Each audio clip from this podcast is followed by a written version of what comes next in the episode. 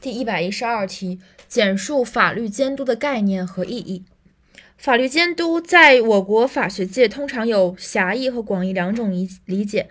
狭义上的法律监督是指由特定的国家机关依照法定职权和法定程序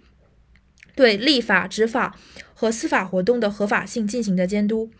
广义上的法律监督是指由所有的国家机关、社会组织和公民对各种法律活动的合法性进行的监督。所以，狭义上的法律监督是指特定的国家机关，而广义上的法律监督是指所有的国家机关、社会组织、公民对各种法律活动的合法性进行监督。而狭义法律监督只是依照法定的职权和程序对立法、执法、司法三大法律活动的合法性进行的监督。它的意义呢？